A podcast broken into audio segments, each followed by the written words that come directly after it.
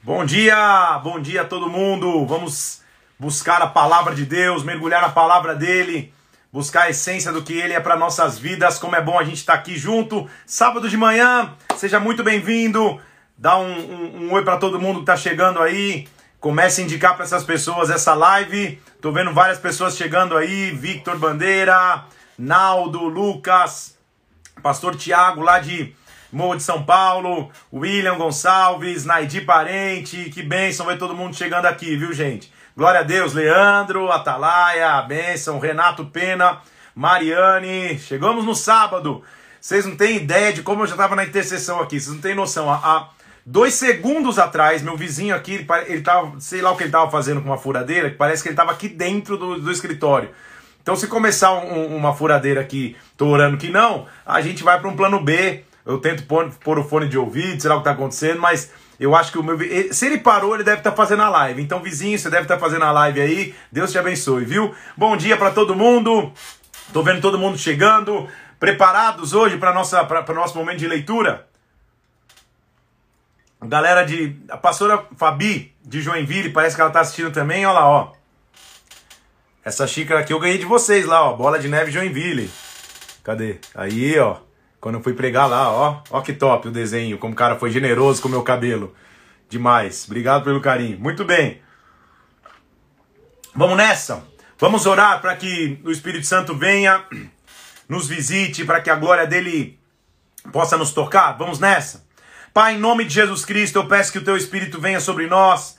Nós estamos mergulhados na tua palavra, ela é nossa essência, Senhor, ela é nossa direção. Por isso, vem nessa manhã, mais uma vez, abre o nosso entendimento. Aí, ó. Para que nós possamos ouvir a tua voz, Senhor. Abre o nosso entendimento, Espírito Santo. Para que nós possamos mergulhar em Ti e ter revelações profundas da Tua vontade sobre as nossas vidas. Vem sobre nós, eu te peço, em nome de Jesus. Tranquiliza meu vizinho aqui para ele parar de furar e bater, em nome de Jesus. Amém. Aleluia. Vamos nessa.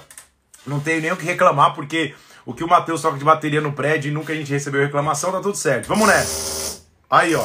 Aí, ó. Eu... Sangue de Cristo na terra. Eu avisei. E agora, gente? Deus me dê graça. Deus me dê. Deus me dê vitória. Sangue de Jesus. De... Deixa eu ver o que eu tento fazer aqui. Eu avisei. Vou tentar pôr o fone, tá? Oremos, Jesus amado, segura os dedos do vizinho, Pai. Ô oh, Senhor Jesus. Meu Deus do céu. Hã? Perceberam o levante? Oh, meu Deus. Ó, oh, estão me ouvindo melhor aí? Só me faz um ok está ouvindo. Vou, vou ficar. Vou ficar. Vou coloquei o fone aqui, tá bom? Pra, pra, pra, pra melhorar. Espero, oremos que ele pare de furar. Se ele furar de novo, vamos tentar, vamos tentar. E o homem tá batucando aqui. Aleluia. O carpinteiro tá batendo na porta. Vamos nessa? Vamos, vamos, vamos buscar da presença de Deus e ler da palavra dele? Hoje tem muita informação, muita coisa acontecendo. Você vai me ver meio, meio, meio ninja aqui. Aleluia. Estamos ouvindo bem, então vamos nessa, tá? Deixa eu travar os comentários por enquanto. Se vier a, a, a, a bateção, uma furadeira, a gente vê o que faz. Então a gente terminou ontem em 2 a Reis a gente terminou lendo o capítulo 9, num capítulo muito, muito importante. Aleluia.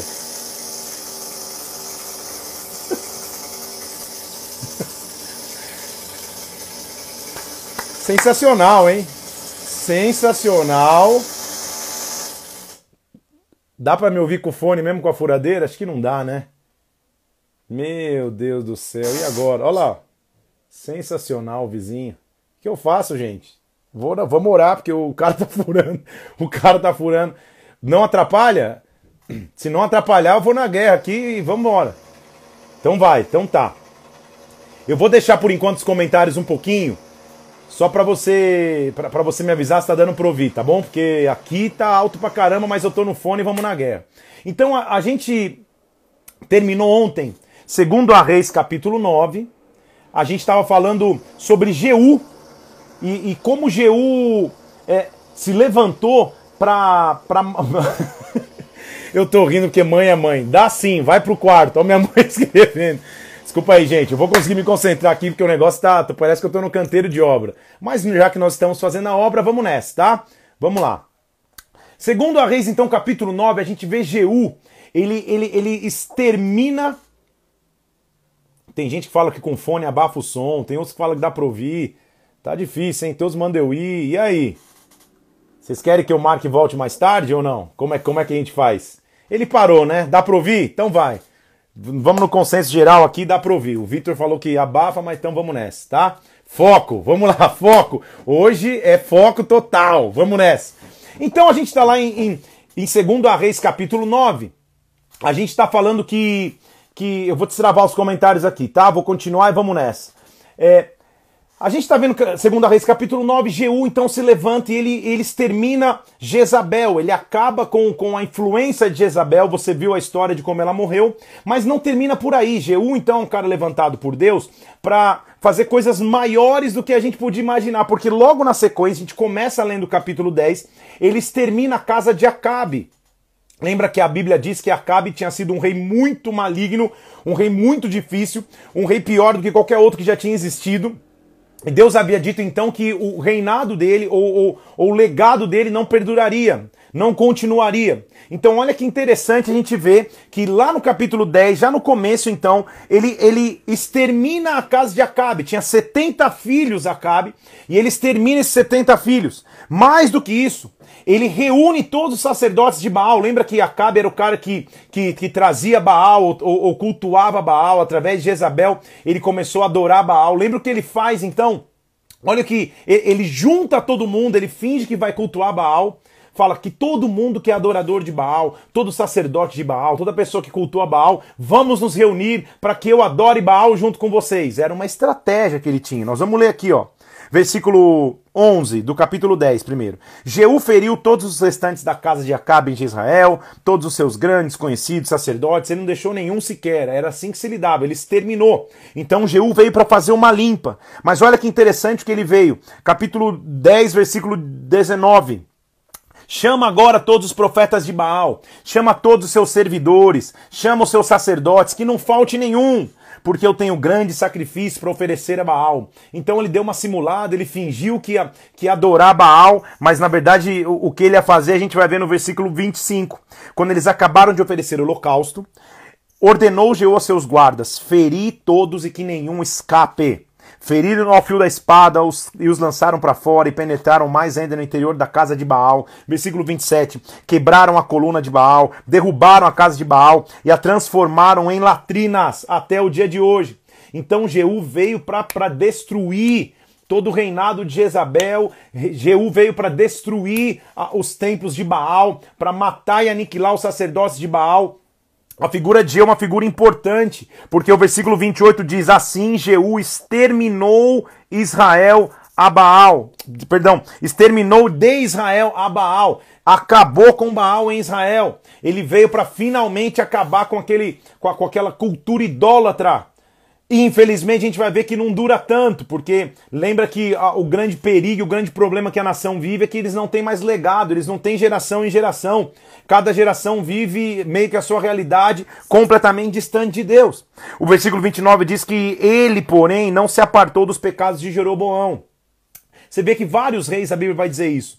O que, que Jeroboão fez? Lembra que Jeroboão levantou locais, altares de adoração para que o povo não fosse sacrificar na casa do Senhor em Jerusalém, para não ir lá na tribo de Judá, para que eles pudessem ter um lugar de adorar. Ele levantou, inclusive levantou bezerros de ouro, levantou duas colunas. Então, é, apesar dele ter destruído Baal, com aquilo que era, vamos dizer, a, a, menina dos olhos do povo, que era a maneira que eles cultuavam, achando certo cultuar, ele não tirou. Você ver que muitos reis, a Bíblia diz assim, eles foram bem, mas não tiraram os altos, e o povo continuava sacrificando. Então, ele, apesar de ter feito a limpa, ele não limpou por completo. Mas, versículo 31, Jeú não teve cuidado de andar de todo o seu coração na lei do Senhor, ou seja, ele começou bem, exterminou, e foi muito precioso o que ele fez, exterminar Jezabel, acabar com a família de Acabe, acabar com os sacerdotes de Baal, mas ele não fez a limpa completa, fez só de um lado, não fez do outro.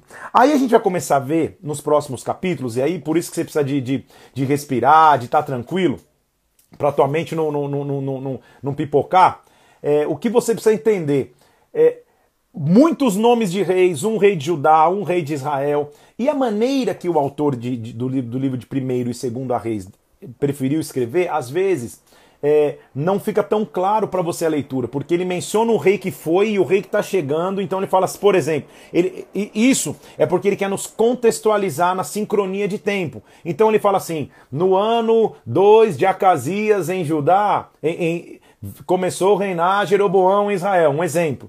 Então aí você fala, calma aí, Acasias é Judá e Israel. Aí você começa a montar um quebra-cabeça, você deve estar rindo aí, porque se você já leu, você, você, é, é, essa é a confusão que às vezes acontece. Fique tranquilo, leia, a maioria dos reis que a gente vai ver agora não teve um reinado expressivo, nada muito importante aconteceu.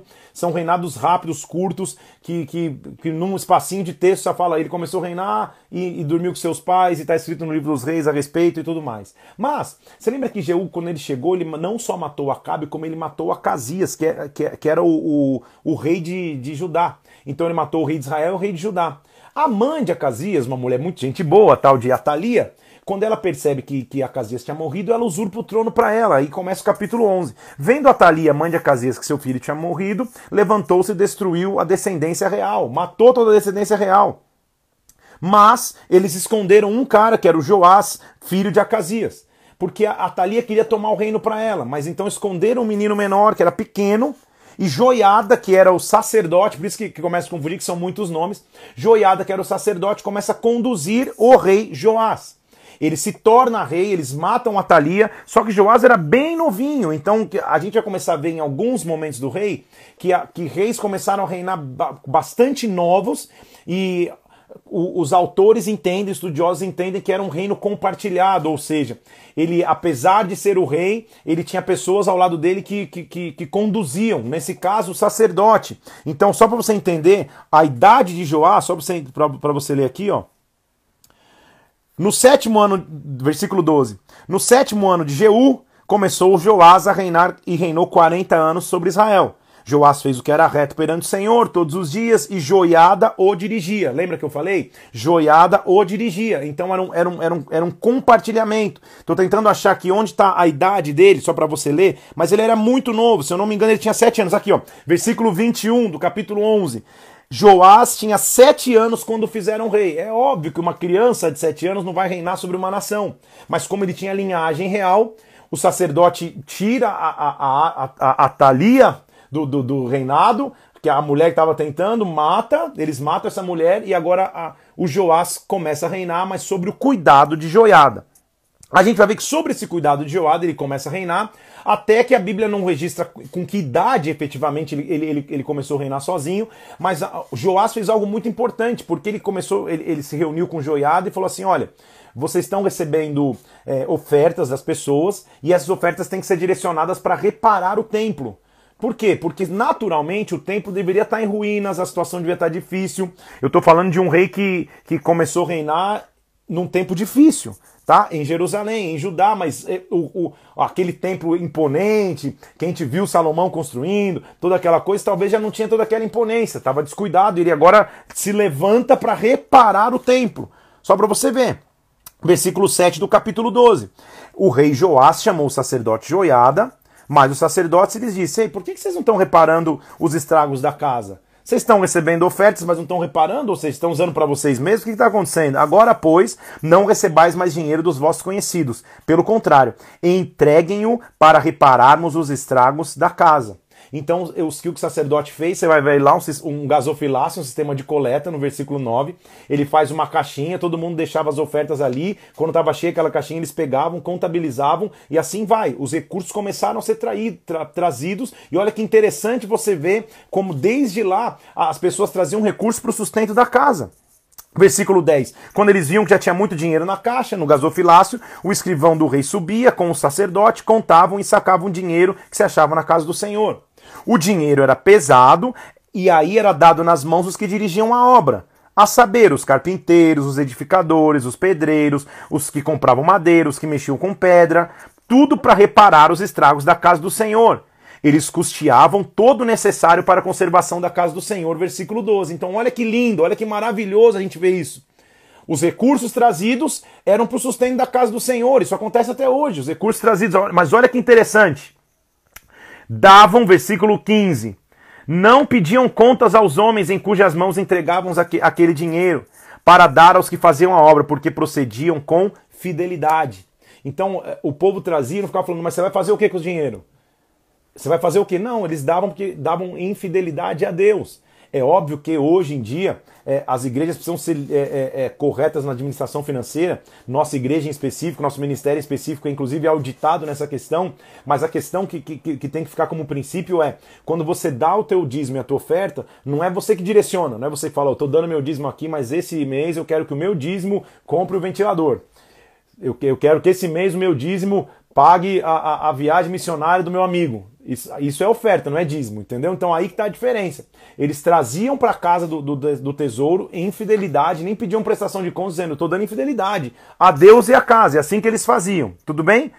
Agora, Joás comete um erro que, que, que não tem muita explicação, e aí você vai começar a ver que vários reis fizeram isso, e como Israel perdeu riqueza, como Judá perdeu riqueza, como essa nação perdeu riqueza, porque depois de ter reconstruído a casa, o rei Azael marchou contra Jerusalém, o rei da Síria.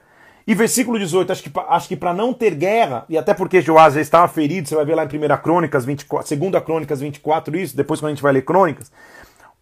Versículo 18 diz que Joás, rei de Judá, pegou todas as coisas santas que os outros reis tinham dedicado e todo o ouro que estava no tesouro da casa do Senhor e mandou para o rei da Síria e se retirou de Jerusalém.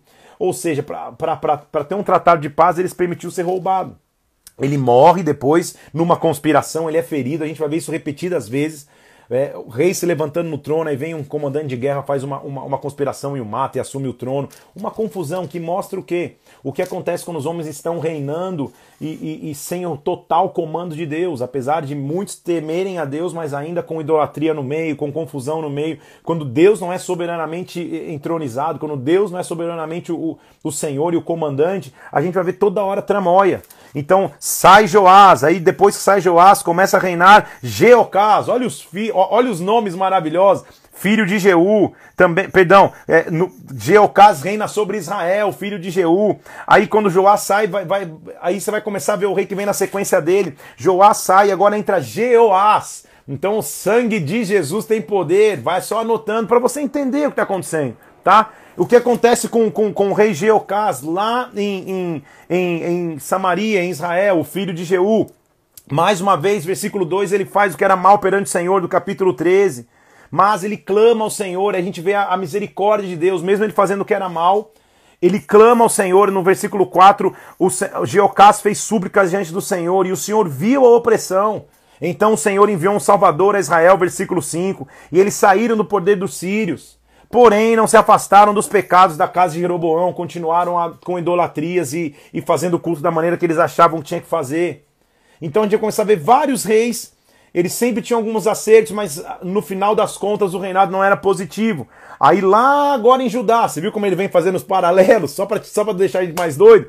Então lá em Judá começa a reinar Jeoás. Agora ele, ele filho de Jeocás, reina sobre Israel fez de novo mal que era sobre o Senhor, pelejou com Amazias, rei de Judá. Então começa um monte de coisa a acontecer. E o que a gente tem que, tem, tem que extrair como, como importante agora desse texto?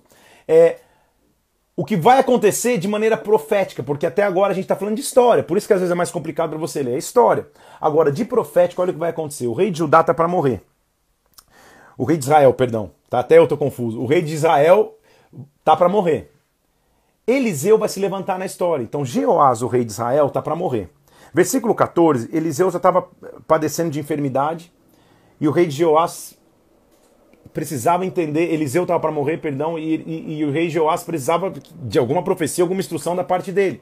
E é tão lindo o que acontece porque é, Jeoás chega para falar com ele, Eliseu fala assim: pega um arco e flecha. E quando ele pega o arco e flecha, o rei entesa o arco, ou seja, se prepara para lançar uma flecha, e Eliseu vem e põe, e, e põe a mão sobre a mão dele. E diz assim: abra a janela para o Oriente, no sentido de o Oriente é coisas na, novas nascendo, coisas novas acontecendo.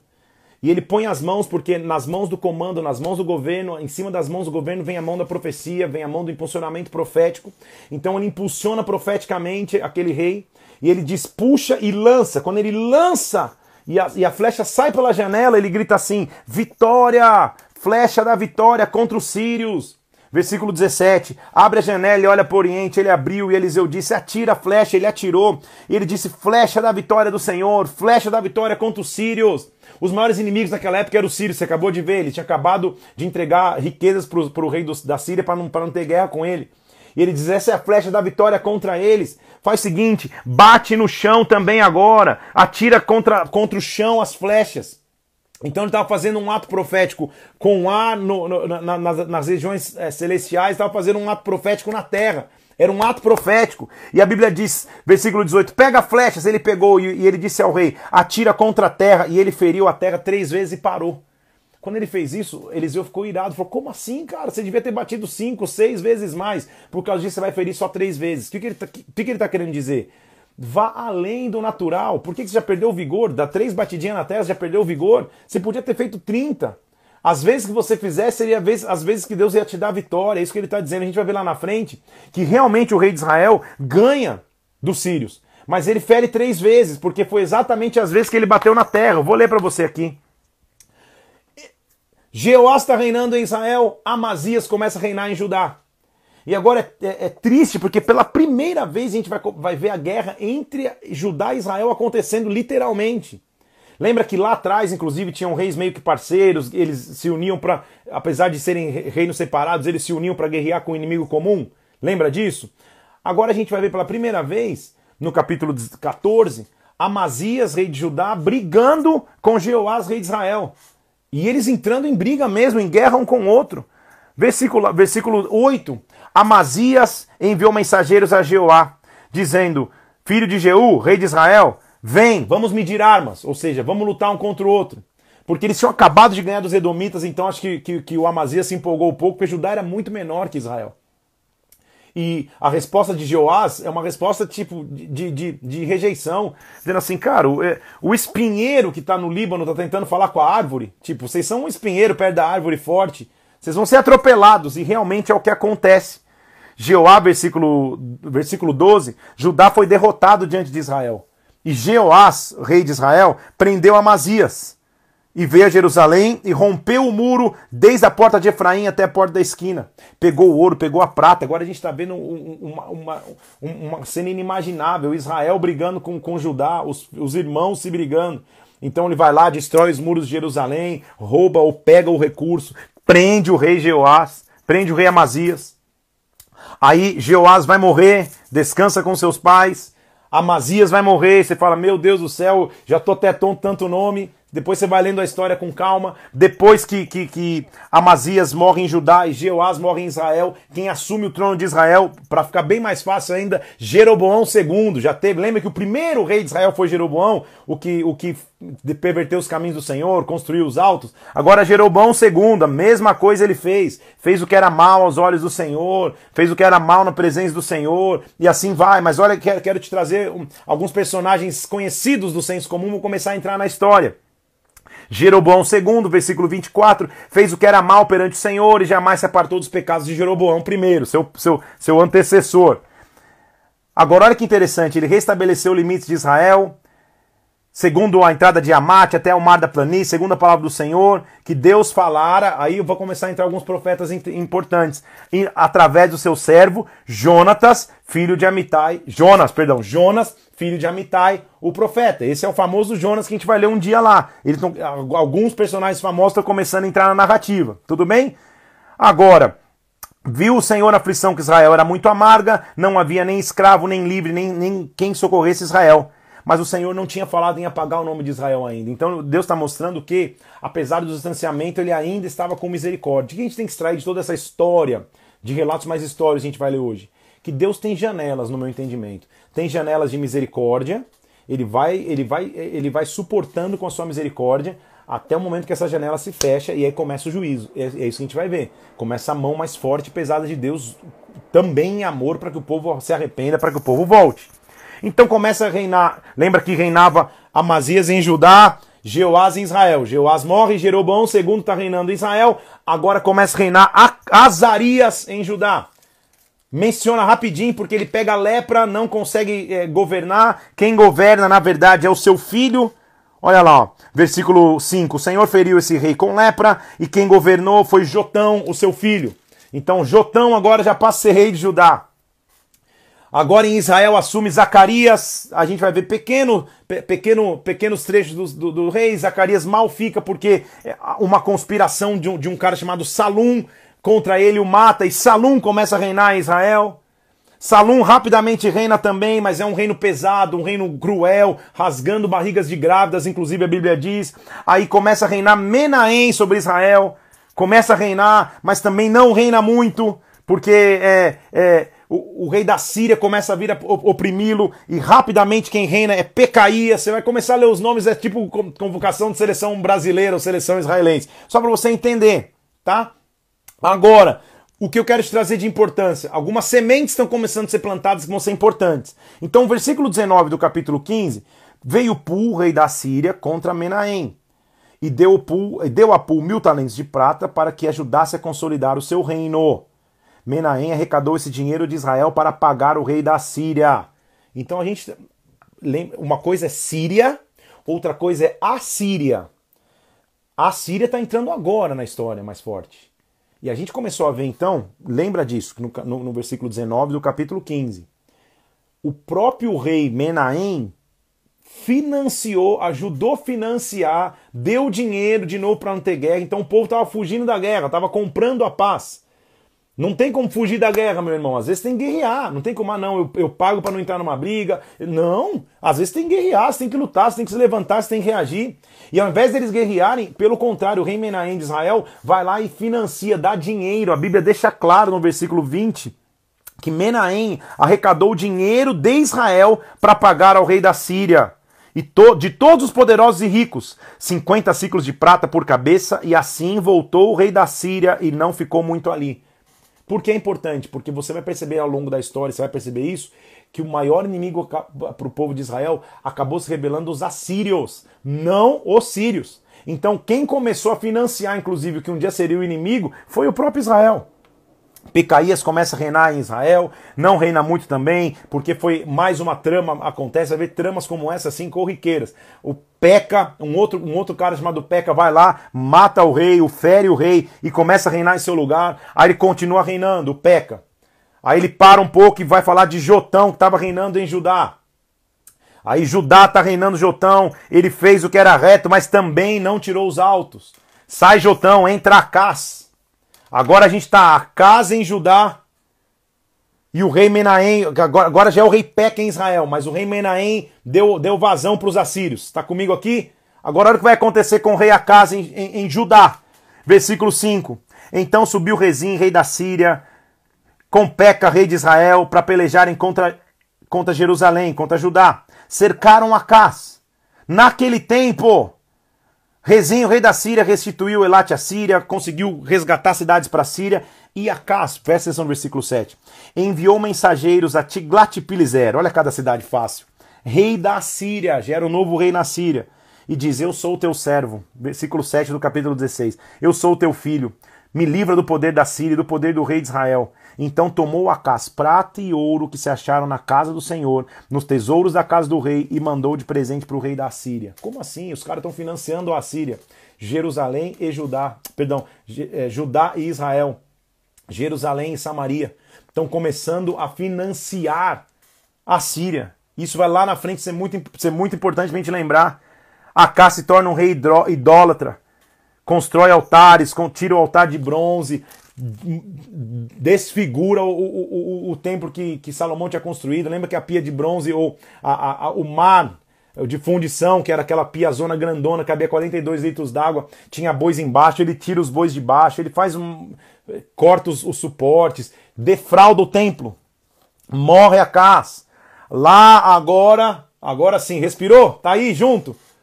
Depois de todos esses reis, vai um, sobe outro, nove, três, cinco fora, não se desespere, tá? Você não precisa saber isso a fundo, você não precisa ser um teólogo, um historiador. É só para você entender um pouco da história e o que, que você tem que extrair. Você não precisa lembrar quem foi Jeconias, Jeferias, Abadias, Sofonino. Calma.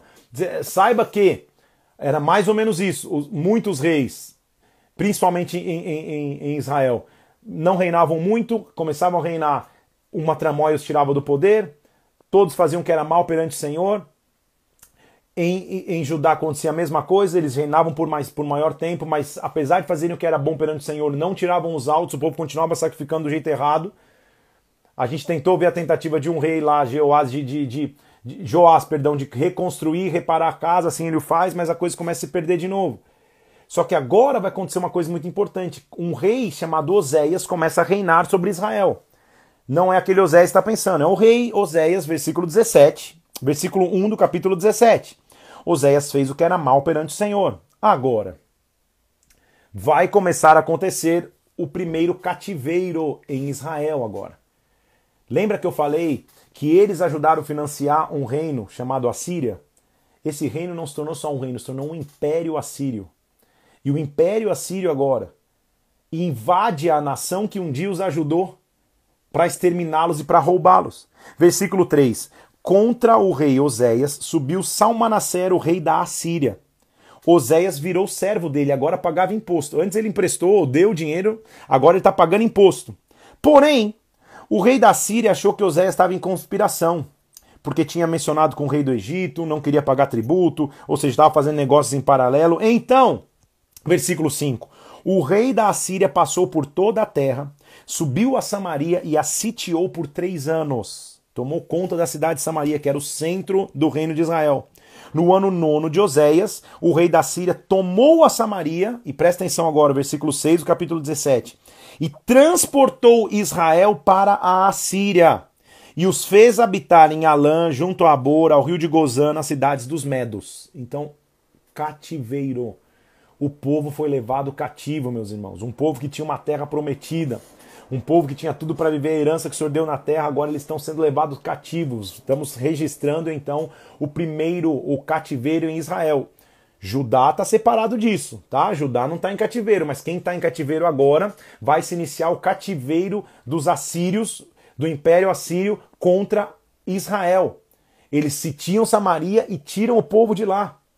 Agora, para você não falar, poxa, será que Deus perdeu o controle da história? Não, Deus continua no controle da história. Porque no capítulo 17, no, na continuação do texto, versículo a partir do 7, ele vai inclusive nos explicar o porquê aconteceu o cativeiro. Versículo 7 ele diz assim: Isso aconteceu porque os filhos de Israel pecaram contra o Senhor seu Deus, que os fizera subir da terra do Egito, que os fizera vir da mão de Faraó, eles temeram outros deuses, andaram nos estatutos das nações que o Senhor lançara. Os filhos de Israel fizeram contra o Senhor, o seu Deus não era reto, versículo 9, edificaram para si altos, das cidades atalaias, os vigias, levantaram para si, versículo 10, postes ídolos, levantaram debaixo das árvores frondosas outeiros, queimaram incenso nos altos, serviram, versículo 12, ídolos, dos quais o Senhor tinha dito, não faz isso. Versículo 13: O Senhor advertiu a Israel e Judá, por intermédio de todos os profetas, de todos os videntes. Lembra que o vidente é o profeta que vê, dizendo: Se volta dos seus caminhos maus, guarda os mandamentos, guarda os estatutos. Versículo 14: Porém não deram ouvidos se tornaram obstinados com dura serviço, como seus pais, os do deserto que não creram no Senhor. Versículo 16: desprezaram os mandamentos do Senhor, fizeram para si imagens de fundição, fizeram dois bezerros, fizeram poste ídolo, adoraram o exército do céu, serviram a Baal. Pior, versículo 17: queimaram seus próprios filhos e filhas como sacrifício, se deram à prática de adivinhações, se venderam para fazer o que era mal perante o Senhor. Então, versículo 20: o Senhor rejeitou toda a descendência de Israel e os afligiu, e os entregou na mão dos despojadores e os expulsou da sua presença. Então, Deus continua no controle, o que Deus, o que Deus permitiu agora é um toque de despertar para o povo. Vão, vão, vão ser anos difíceis, vão ser momentos difíceis no cativeiro? Sem dúvida. Mas quem gerou o próprio cativeiro? O povo que se afastou absurdamente da presença de Deus, se afastou absurdamente dos preceitos de Deus. Tudo aquilo que a gente viu lá atrás, Moisés batendo na mesma tecla, repetindo, Josué repetindo, o povo se esqueceu, já estava mal com o juiz, agora quando começou a ser, ser conduzido por reis que faziam que era mal perante os olhos do Senhor, a nação inteira começou a sofrer. Então, olha a importância de um líder que é sábio, que escuta o Senhor, porque o comportamento dos reis refletia na nação e agora a nação de Israel está em cativeiro com a Síria. A mesma Assíria que lá atrás eles mesmos tinham ajudado a financiar, tinham dado dinheiro para que eles se estabelecessem. Só para você ver como sempre na semeadura a colheita. Se você semeia coisas boas, colhe coisas boas. Se você semeia coisas ruins, vai colher coisas ruins. O rei da Assíria renova a população de Samaria Samaria era, era, era, era, o centro do governo de Jerusalém, de, de Israel, perdão.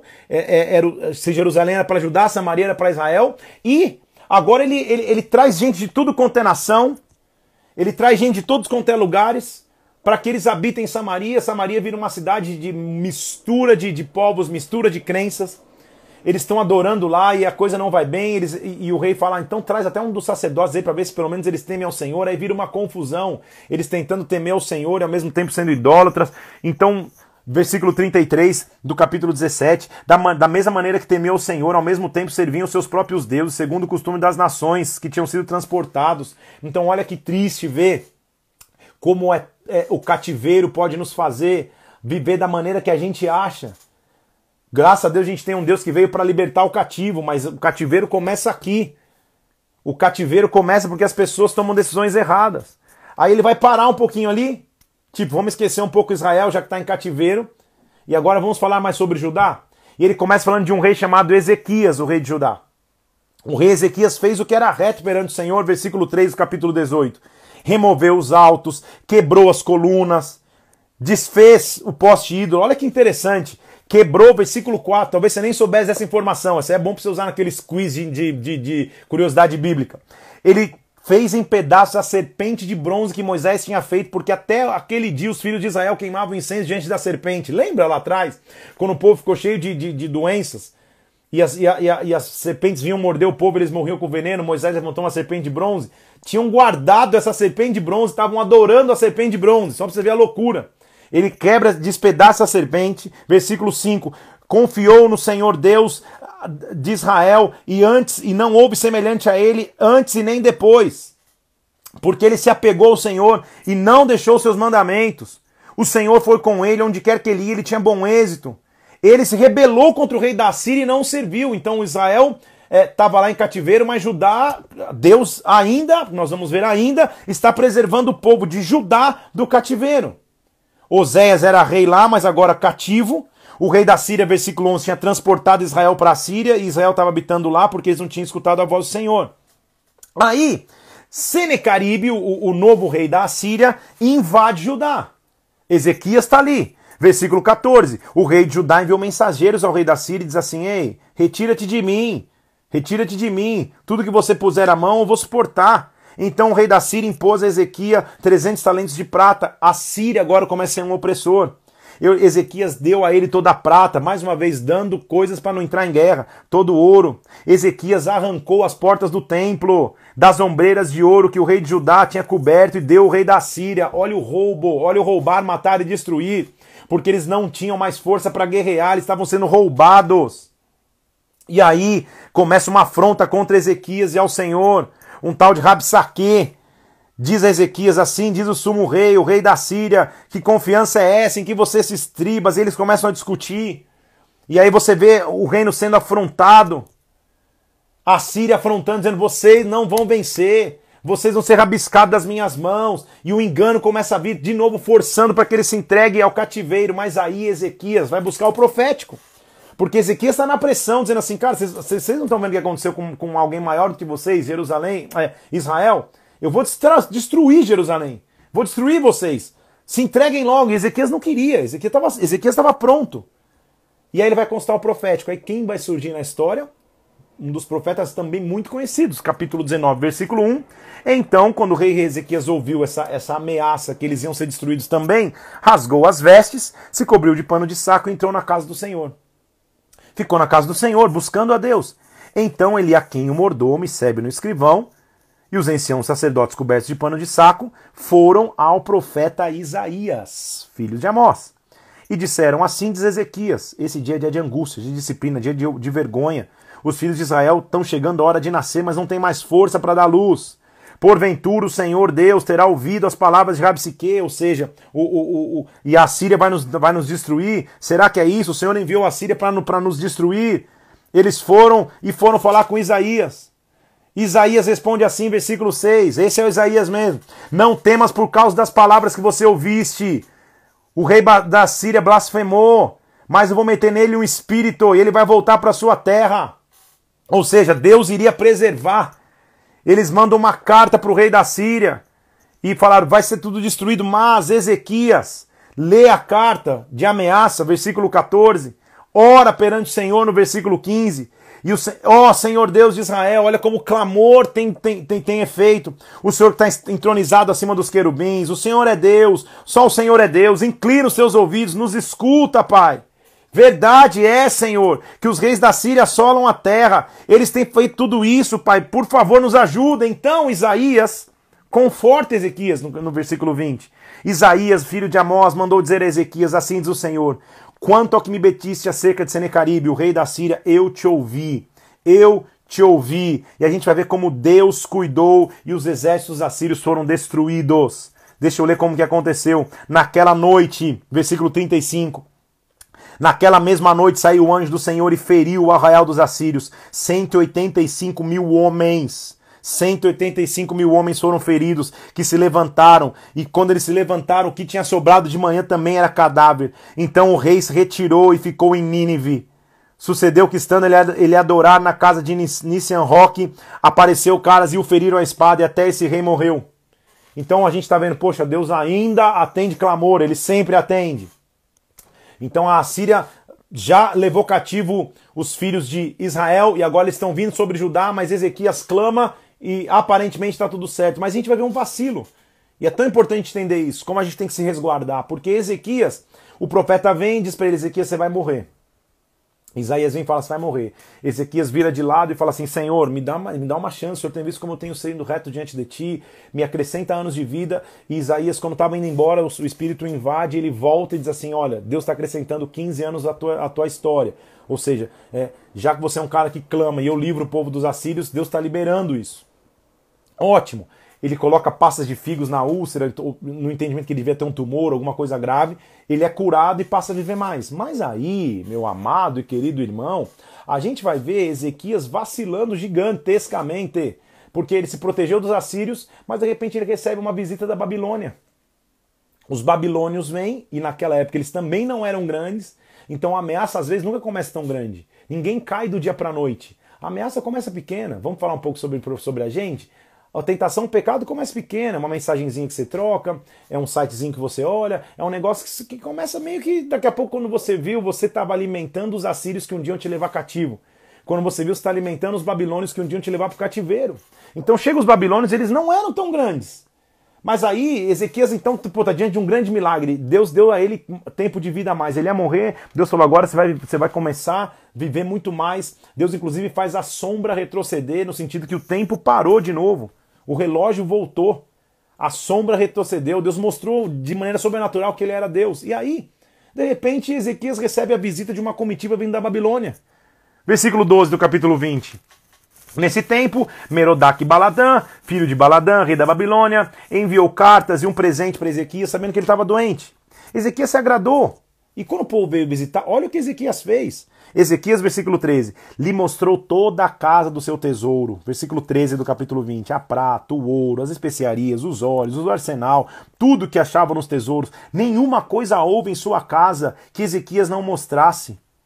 Como assim? Você vai abrir os teus tesouros para a Babilônia? Você vai contar os teus sonhos para todo mundo? Você vai abrir tudo que Deus fez? Será que você não, Ezequias, você não, você não viu como Deus cuidou de ti? Tesouro de rei é tesouro de rei. Então, teus maiores tesouros, você não sai contando para todo mundo. Teus maiores sonhos, você não sai contando para todo mundo. Você não sai postando, Deus me chamou, hashtag vou para as nações não sei quando. Para que, que você vai ficar fazendo isso? Você guarda esses sonhos em Deus e, e, e principalmente do, do, lado dos teus líderes, pessoas que amam você e te acompanham e oram por você, mas você não sai contando a torto e a direito.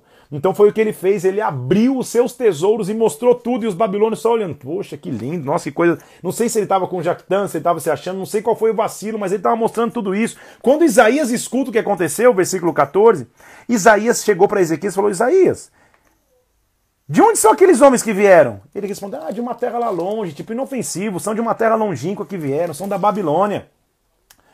Isaías perguntou: O que, que eles viram da tua casa? Versículo 15. E Ezequiel respondeu: Eles viram tudo que há na minha casa. Não há coisa nenhuma nos meus tesouros que eu não tenha mostrado. Então Isaías disse para Ezequias: Ouve a palavra do Senhor.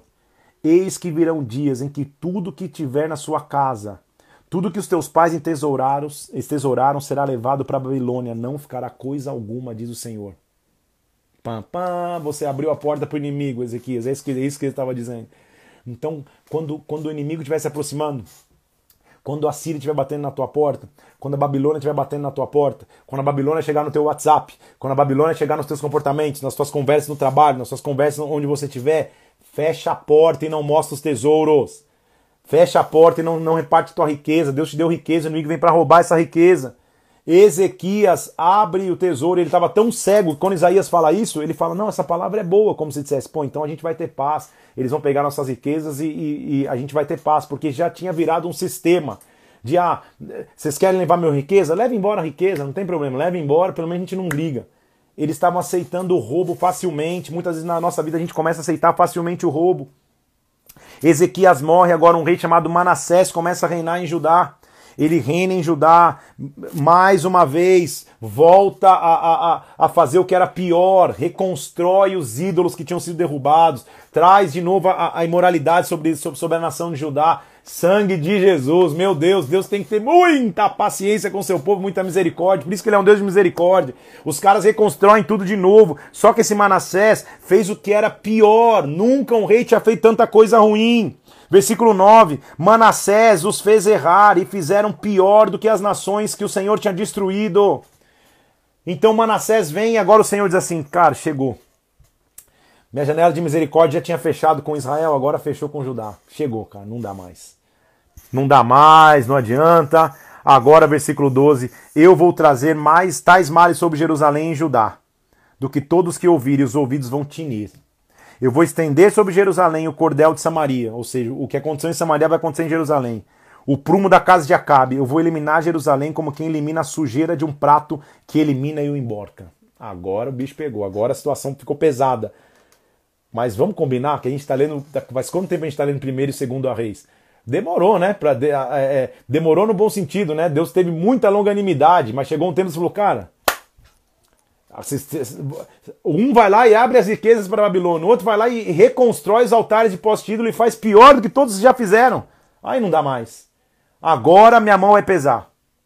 Manassés morre, Amon começa a reinar sobre Judá, um reinado um pouco expressivo, até que Josias, e aí eu vou terminar hoje em Josias aqui, porque é o capítulo 22 e 23, Josias vai entrar e lembra comigo, eu quero que você lembre uma coisa: sempre que parece que a situação tá, tá, tá não tem como, como melhorar, como tá tudo degringolando, como tá terrível, Deus sempre vai deixar um, um, um, um, um quê de esperança, Deus sempre vai, vai deixar um resquício de esperança. Porque Josias aparece agora como rei em Judá.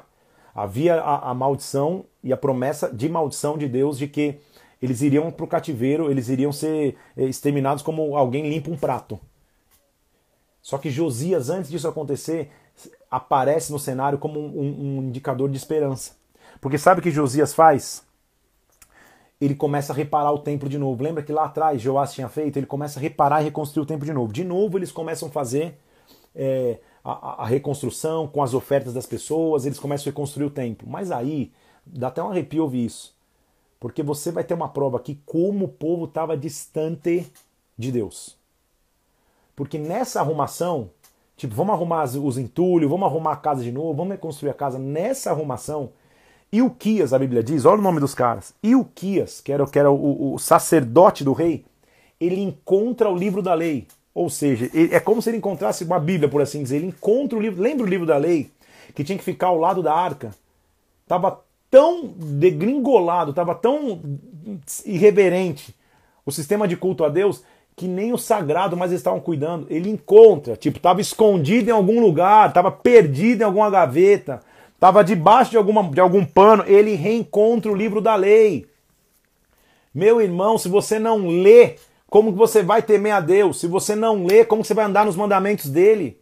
Nós estamos numa geração de ausência de leitura. Estávamos, porque momentos como esse 1.200 pessoas aqui, 1.400 pessoas aqui, 6 mil pessoas, 10 mil pessoas que assistem 24 horas, uma live, mostra que ainda tem uma geração de remanescentes que quer a palavra de Deus, que não quer só os conceitos de autoajuda, 1, 2, 3, 4, 5 para ficar milionário, 5, 6, 7, 8 para ser cheio da unção, nada contra isso, mas o meu manual verdadeiro é esse aqui. Então, e o Quias vai lá e encontra o livro da lei. Ele começa a ler, e pela primeira vez eles estão lendo a lei.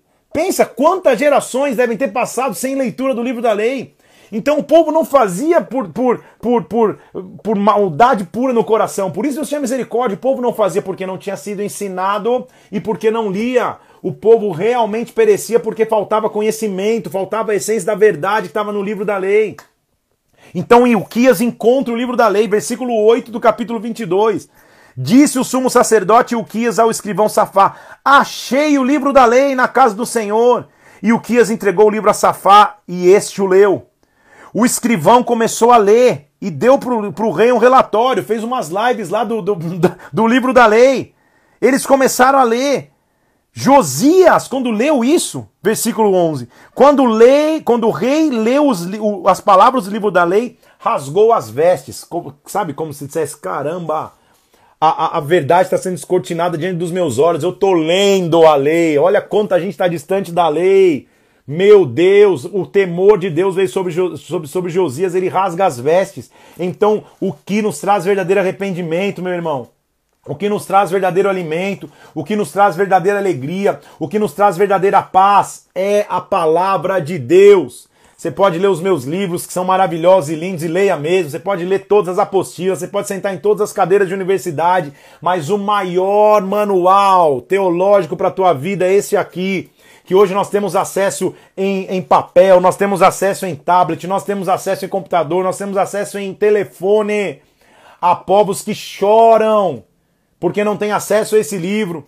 Há países que, que e, e, povos remotos que não têm acesso a esse alimento. Nós temos à nossa disposição, na minha, na minha escrivaninha, que eu tenho mais de 10, mais de 20 aqui guardadas no armário, mas se elas estiverem fechadas, não há motivo nenhum delas existirem. Então o Kias vai lá e descobre o livro da lei. Me empolguei comecei a pregar. E eles começam a ler. Quando, lê, quando, quando, quando, quando o rei lê, ele rasga as vestes. Fala, Meu Deus, como a gente está distante disso. Consulta uma profetisa para entender o que a gente vai fazer. E quando eles consultam a profetisa, eles começam agora a se colocar, se, se, se colocar no prumo do que a palavra mandava. Então, eles leem, a profetisa conversa com eles, e versículo, capítulo, 1, 1, capítulo 23, versículo 1, ele faz uma aliança com o Senhor. Então o rei deu ordem, versículo 1 do capítulo 23, que é o nosso último de hoje, deu ordem a todos os anciãos de Judá e Jerusalém e se ajuntaram a ele. Então ele reuniu Judá, Jerusalém, todos os anciãos, e o rei subiu à casa do Senhor, junto com os moradores de Judá, os moradores de Jerusalém, os profetas, todo o povo, desde o menor até maior. Olha que lindo isso. De verdade emociona. E o rei leu diante dele as palavras do livro da aliança. Olha o povo como é, é mais ou menos senta todo mundo, gente. Nós estamos completamente longe da verdade. Nós estamos completamente longe daquilo que Deus nos pediu para fazer. Nossos irmãos já estão em cativeiro. Não foi por acaso que eles acharam o livro da lei. Não é por acaso, inclusive, que você está fazendo essas lives. Você está buscando a palavra. Tua vida vai ser transformada porque o livro, a palavra de Deus nos transforma. Pensa na cena, toda Israel sentado, os anciãos, os sacerdotes, os profetas, para todo mundo. Vamos ler o livro, tipo, vamos voltar para a essência, vamos voltar para a base, vamos parar de viajar, vamos voltar para a base. O rei se pôs de pé junto à coluna, fez aliança com o Senhor. Ele purifica o templo inteiro. Olha que lindo! Nós precisamos de homens e mulheres como Josias, que se levantam na luz da palavra para purificar o templo, para purificar a vida. O rei se levanta, versículo 4, e ordena o sumo sacerdote: tira do templo todos os utensílios que eram de Baal, queima fora de Jerusalém, destitui os sacerdotes que o rei tinha estabelecido em Judá para levantar culto no alto que não tem que ser oferecido, tira da casa do Senhor o poste ídolo, versículo 6, derruba as casas de prostituição cultual, versículo 7, onde as mulheres faziam tendas de poste ídolo, derruba os altares na porta da entrada de Josué, derruba tudo, acaba com tudo que está distante da presença de Deus, tudo. Mais ainda, versículo 21, vamos celebrar novamente a Páscoa. Não havia registro mais que o povo tinha celebrado a Páscoa.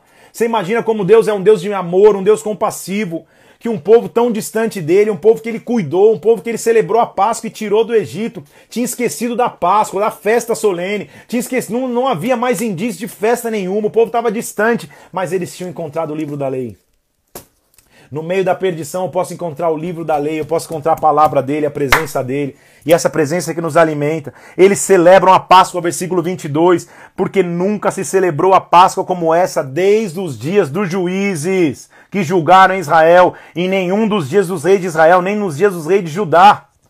aboliu, versículo 24, também todos os médiums feiticeiros, ídolos do lar, ídolos que fizeram abominação. Versículo 25: Antes dele não houve rei que lhe fosse semelhante, que se convertesse ao Senhor de todo o coração, de toda a alma, segundo a lei de Moisés, e também depois dele nunca mais se levantou um rei assim. Nada obstante, o Senhor não desistiu do furor da sua ira.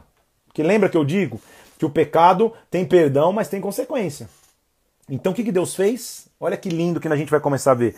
A gente vai começar a ver lá na frente que o povo de. de, de não chegou ainda, mas que o povo de, de Judá também vai para o cativeiro. Vai chegar na leitura de, de, de segunda-feira, que amanhã é domingo. Mas antes deles irem para o cativeiro, Deus falou: vocês vão ter um reencontro comigo. Vocês vão para o cativeiro, vocês vão começar a se espalhar, mas vocês vão ler da minha lei. Meu irmão, que esses sejam dias de você ter um reencontro sobrenatural com a palavra de Deus. Ela é o nosso sustento, ela é o nosso alimento, ela é o que nos impulsiona, ela é o que nos faz avançar. Que nada te roube a palavra de Deus. Que nada roube é, o mergulho que você tem que dar nessa palavra que te alimenta, meu irmão. Quando eu falo disso, é, não sei se você consegue sentir, é, essa é, é, essa é a minha vida. É isso que me impulsiona. É a leitura do Evangelho. É a busca da palavra. É a essência do Evangelho. Deus não precisa de homens no altar, de pessoas que queiram viajar para as nações, para as missões, mas que não querem ter compromisso com a palavra. A palavra de Deus é o que nos sustenta. É nessa palavra que eu mergulho desde o dia que eu nasci e é nessa palavra que eu vou é, até o último dia da minha vida. Assim, assim, assim você tem que ser apaixonado por essa palavra, apaixonado por essa presença. Desculpa a emoção aí, mas Deus precisa de homens e mulheres que, que se comportem como um Josias, que falam, Senhor, eu vou encontrar onde a palavra de Deus tinha se perdido, eu vou encontrar onde a palavra de Deus não estava sendo honrada, e eu vou honrar a tua palavra, Pai. Que os meus dias sejam gastos na tua presença, não com conceitos da minha alma, não com conceitos da minha carne, mas com conceitos da palavra. Que esta palavra me direcione, que esta palavra me impulsione, que esta palavra me alimente, que nesta palavra você mergulhe, meu irmão que isso seja o, o, o, o, combustível que te faça avançar, que esse seja o combustível que te faça viver. Palavra de Deus. Quando você estiver triste, palavra. Quando você estiver com a tua alma aflita, palavra. Quando você estiver depressivo, palavra. Quando você estiver alegre, palavra de Deus. A palavra de Deus vai nos alimentar nesse período. Deus está formando um exército de pessoas que mergulha na palavra, que tem a palavra como manual de suas vidas. Se você é fiel na palavra de Deus, no secreto, quando você se manifestar em público com ela, vai ser diferente. Vai ser diferente. Porque a Bíblia vai ser o teu maior sustento. Amém? Que Deus te abençoe. Que dia abençoado. A glória de Deus está sobre nós. Porque a palavra dele é tão rica que a gente está falando de reis, está falando de história. Josias, Jecobias, Jeconias, Jeofás. Mas mesmo assim o Espírito dele está aqui. Mesmo assim a glória dele vem sobre nós. Que Deus te abençoe. Que o Espírito Santo venha sobre a tua vida a palavra de Deus é o maior manual que nós temos para viver. Um abraço para você, bom fim de semana. Amanhã tem culto nas tuas igrejas, vá no culto, frequente o culto, online que seja. Se você é de Brasília, eu te espero amanhã na porta da igreja às 10 horas da manhã para a gente viver na palavra. Deus te abençoe. Um abraço. Amo vocês, viu? Um abraço em nome de Jesus.